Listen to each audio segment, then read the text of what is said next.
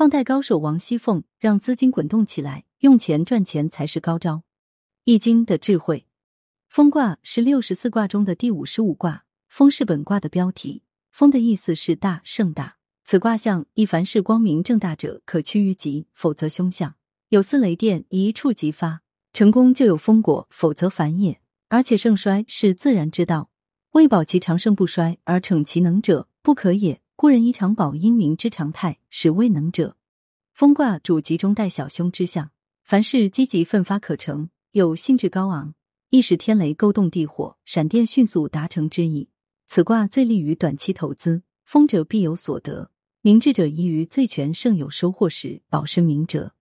要致富，最关键的要素必须要累积原始资本，也就是要赚得第一桶金。而快速的赚得致富的资本，就要依靠一些技巧。来开启自己日后更多财富的拥有之路。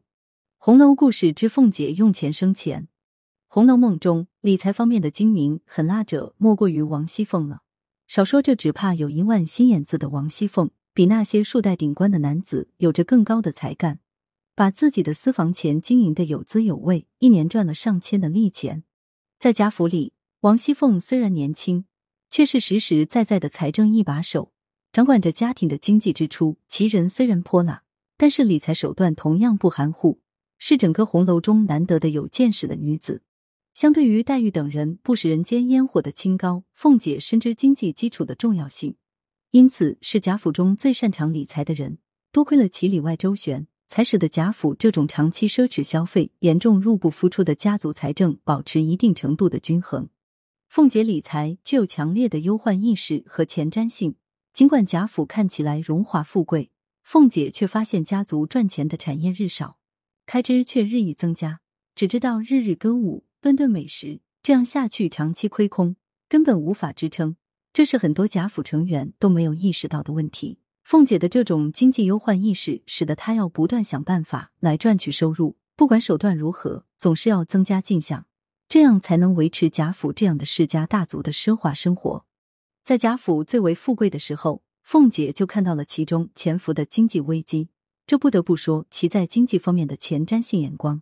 尽管贾府成员花钱如流水，却很少人有这种前瞻性意识，更没有人主动想办法去解决。凤姐尽管想办法了，但是由于体制的原因，最终归于失败。但是这并不影响其对于贾府经济方面的贡献。不过，王熙凤的投资主要是通过钱庄进行的。这属于极高风险的理财产品，盘活闲置现金资产。《红楼梦》三十九回中，袭人和平儿有这样一段对话：袭人问道：“这个月的月钱，连老太太、太太屋里还没放，是为什么？”平儿见问，忙转身到袭人跟前，又见无人，悄悄说道：“你快别问，横竖再迟两天就放了。这个月的月钱，我们奶奶早已支了，放给人使呢。等别处利钱收了来，凑齐了才放呢。”可以看出，凤姐并没有让钱闲着，而是打时间差，将钱用于投资获取收益，也是凤姐增收的手段之一。相对于一般古人喜欢藏钱的喜好，凤姐似乎更喜欢将钱看作活资产。比如说家中的按月发放的月钱，这一笔银子数目不小，但是由凤姐掌管。由于月钱是按时发放的，而银子一般是早日就到账了的，于是凤姐并没有让钱闲着。而是存到外面的钱庄等机构进行放贷获利，这样钱就被他盘活了。凤姐通过这种手段获得的利益相当丰厚。王熙凤到底放贷成果如何？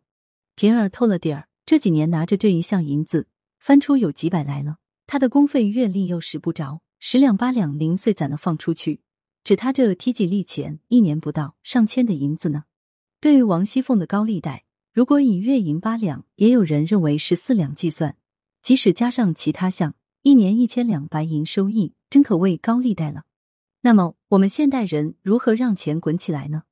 今天的人已不可能再通过放高利贷，但也可通过稳健的投资让钱滚起来。李纨说：“王熙凤专会打细算盘，分斤掰两。现代人虽不必如此，但让闲置的资金活起来却是完全应该的。而让钱滚起来。”就是寻找收益更高、风险更低的投资渠道、投资项目或者理财产品。看红楼之小节，凤姐理财条理清晰，在贾府内部削减重复性支出，试图通过减少支出来减少家族财政赤字。由于贾府人口众多，开支名目繁多，下人也从中弄鬼搞钱。凤姐心中有一本账，对于家族内部的经济状况非常清楚，发现了其中弊端，于是采取手段削减那些重复性的支出，减少固定开支。尽管这种方式触犯了某些人的利益，但是凤姐手段强悍，根本不留情。在当今社会，用钱生钱是有钱人理财的主要方法。当时凤姐最后的结局告诉我们：赚钱不是错，但是如果用错了赚钱的方法，则会得不偿失。因此。我们在学会理财的同时，也要学会规矩做人、安全做事。